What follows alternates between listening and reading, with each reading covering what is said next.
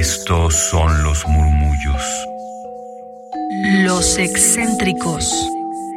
Los olvidados. Los prohibidos. Radio UNAM presenta Gabinete de Curiosidades. una galería de los archivos más extraños que han habitado nuestra frecuencia.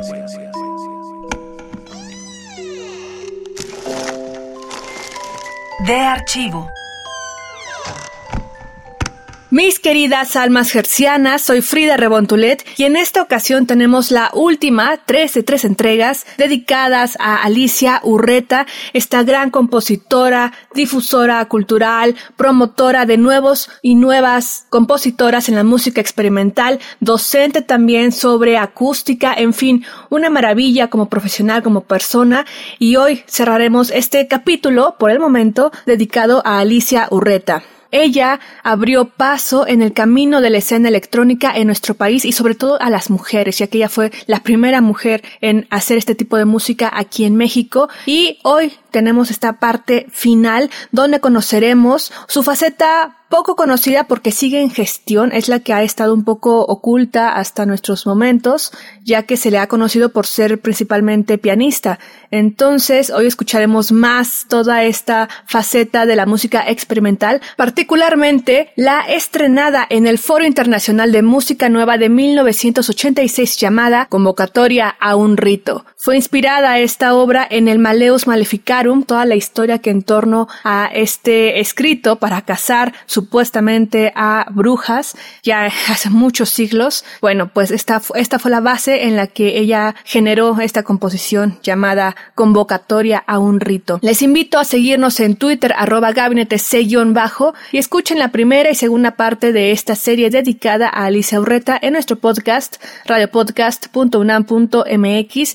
En el índice buscan la G de gabinete y ahí encontrarán todos los programas. Es importante decir que estos materiales pertenecen al archivo Alicia Urreta con derechos reservados, así que uniéndonos a esta vendetta de mujeres frente al canon en la música, es que quiero que escuchen en voz de la investigadora y música Iracema de Andrade sus consideraciones en torno a la investigación que ella hizo en el archivo de Alicia Urreta, como nosotros ahí buscando en esos gabinetes sonoros, donde encontró joyas que en un futuro podremos conseguir de forma más accesible, se está haciendo una revalorización de la música electrónica y electroacústica de Alicia Urreta, y ella es una de estas grandes mujeres que están en ese trabajo antropológico, digámoslo, y de momento nos comparte estos fragmentos en torno a lo que se pudo escuchar de Alicia Urreta en el Foro Internacional de Música Nueva de 1986, y cómo es que las brujas llegan nuevamente a este gabinete de curiosidades.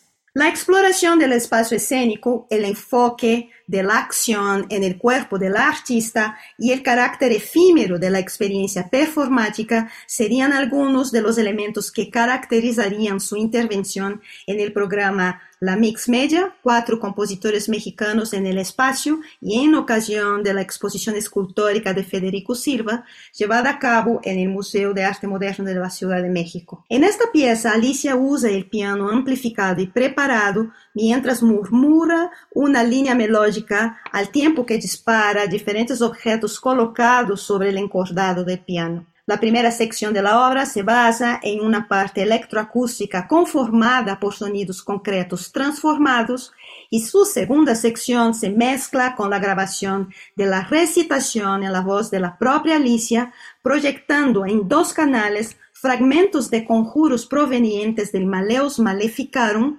un libro sobre la práctica de la brujería y su combate por la Iglesia Católica del año de 1458. Durante el estreno de este trabajo, Alicia expande los campos sónicos de la pieza en una acción escénica en donde ella metafóricamente encarna a una sacerdotisa en un ritual sonoro. Para esta actuación se vistió con un atuendo adornado con cascabeles y cadenas de metal que se relacionan directamente con el subtítulo La mujer sonora que se encuentra indicado en los metadatos que acompañan la grabación del estreno de la obra. Su cuerpo funcionaría como un medio resonante más, a través del cual se generaban interconexiones sónicas entre el material electroacústico, su voz, las percusiones y el piano ejecutados en vivo. Los diferentes extractos sonoros que conforman convocatoria a un rito, tanto electroacústicos como instrumentales, se amalgaman acústicamente por medio de la amplificación, creando de esta manera un espacio escénico virtual de naturaleza eminentemente vibratoria para el despliegue de su acción concierto. Su presentación termina de manera procesional y con la participación del público que la sigue para encender veladoras e incienso a lo largo de los pasillos del museo. Escucharemos a continuación un fragmento de la primera y segunda uh, secciones de la parte electroacústica en soporte fijo y enseguida los mismos fragmentos del estreno de la obra con las intervenciones de Alicia en tiempo real.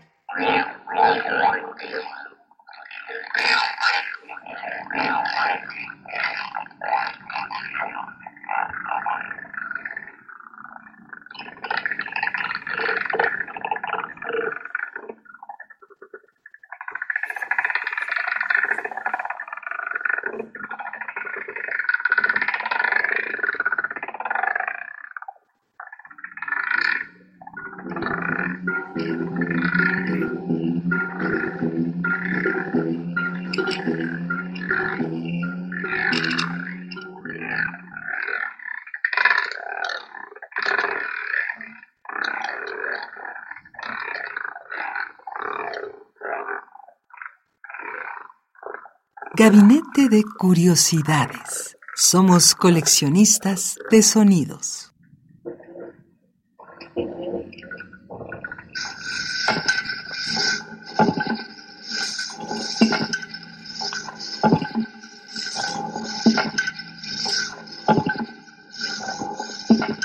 Este fue un fragmento de la primera sección de la parte de la cinta en soporte fijo y ahora escucharemos el mismo pasaje con las intervenciones de Alicia desde el piano, las percusiones, su voz y su atuendo sonoro eh, durante el estreno de la obra.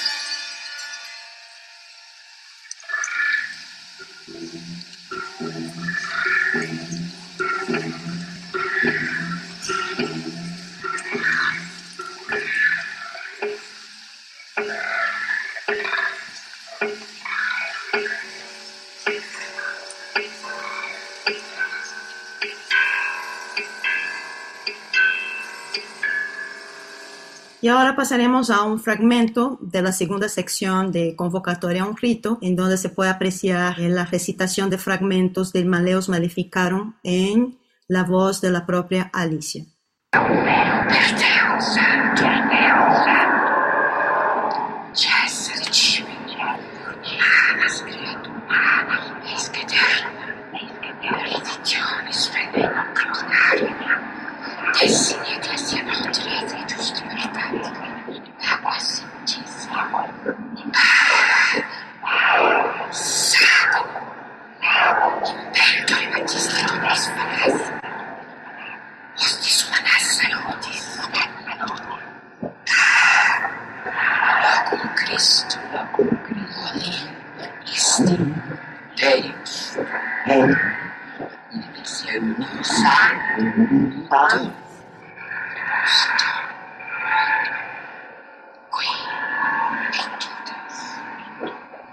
Este fue un pasaje de la segunda eh, sección, parte de la cinta en soporte fijo, y ahora la misma intervención con Alicia ejecutando eh, su instrumento durante el concierto.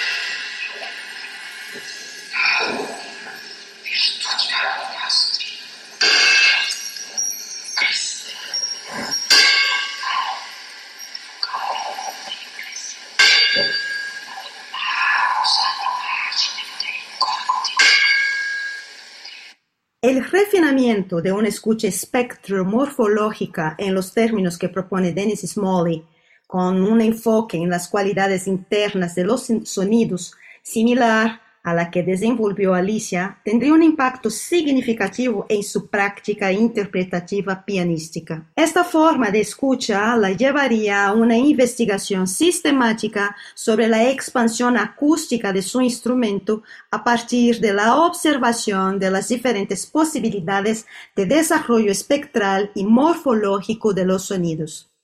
Alice alcanzaría un grado de excelencia virtuosística en la ejecución de técnicas extendidas instrumentales, que aparentemente tenía la intención de sistematizar. Les invito a seguirnos en Twitter arroba gabinete C y escuchen la primera parte de esta serie, también la segunda, dedicada a Alicia Urreta, en nuestro podcast radiopodcast.unam.mx. En el índice buscan la G de gabinete y ahí encontrarán todos los programas y bueno, las dos entregas de este especial a Alicia Urreta. En nuestro Twitter también estará toda la información relacionada a lo que hoy estuvimos poniendo aquí en gabinete, la conferencia que dio Iracema de Andrade. Para ir cerrando este programa, hagamos la hoja de vida, este recuento de lo que hizo en esta vida Alicia Urreta, digo de forma muy resumida. Ella nació el 12 de octubre de 1930 en Veracruz y falleció el 20 de diciembre de 1986 en la Ciudad de México. En 1948 inicia sus estudios de piano durante seis años. En 1950 tiene el primer premio en el concurso Bach. En el 52 ingresa al Conservatorio Nacional de Música. En 1957 funge como solista de las Orquestas Sinfónica Nacional y Sinfónica de la Universidad de Jalapa,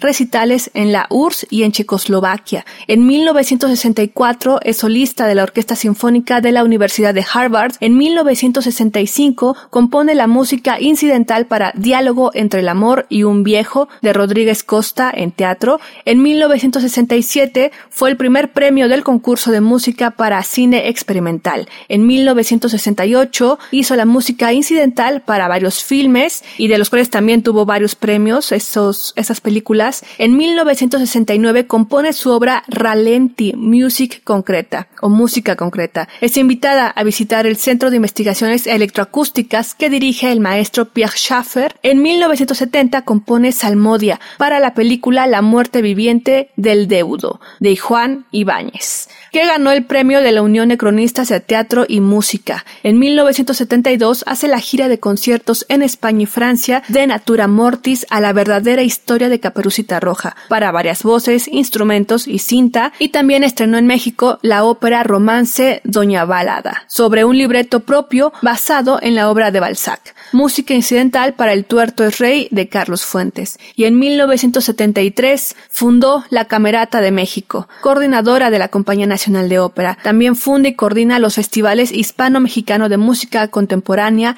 en colaboración con el músico hispano Carlos Cruz de Castro y también estuvo en la coordinación de conciertos de Casa del Lago y bueno, ha sido parte de la UNAM, del Instituto Politécnico Nacional, en fin, cerramos este gabinete de curiosidades con toda la historia y legado que hemos tenido gracias a la intervención, a la existencia, al trabajo profesional de Alicia Urreta. Yo soy Frida Rebontulet, nos escuchamos en la siguiente emisión y de momento nos despedimos. Hasta la próxima. Radio UNAM presentó Gabinete de Curiosidades. Refugio de experimentación, memoria y diversidad sonora. Dispara tu curiosidad en la próxima emisión.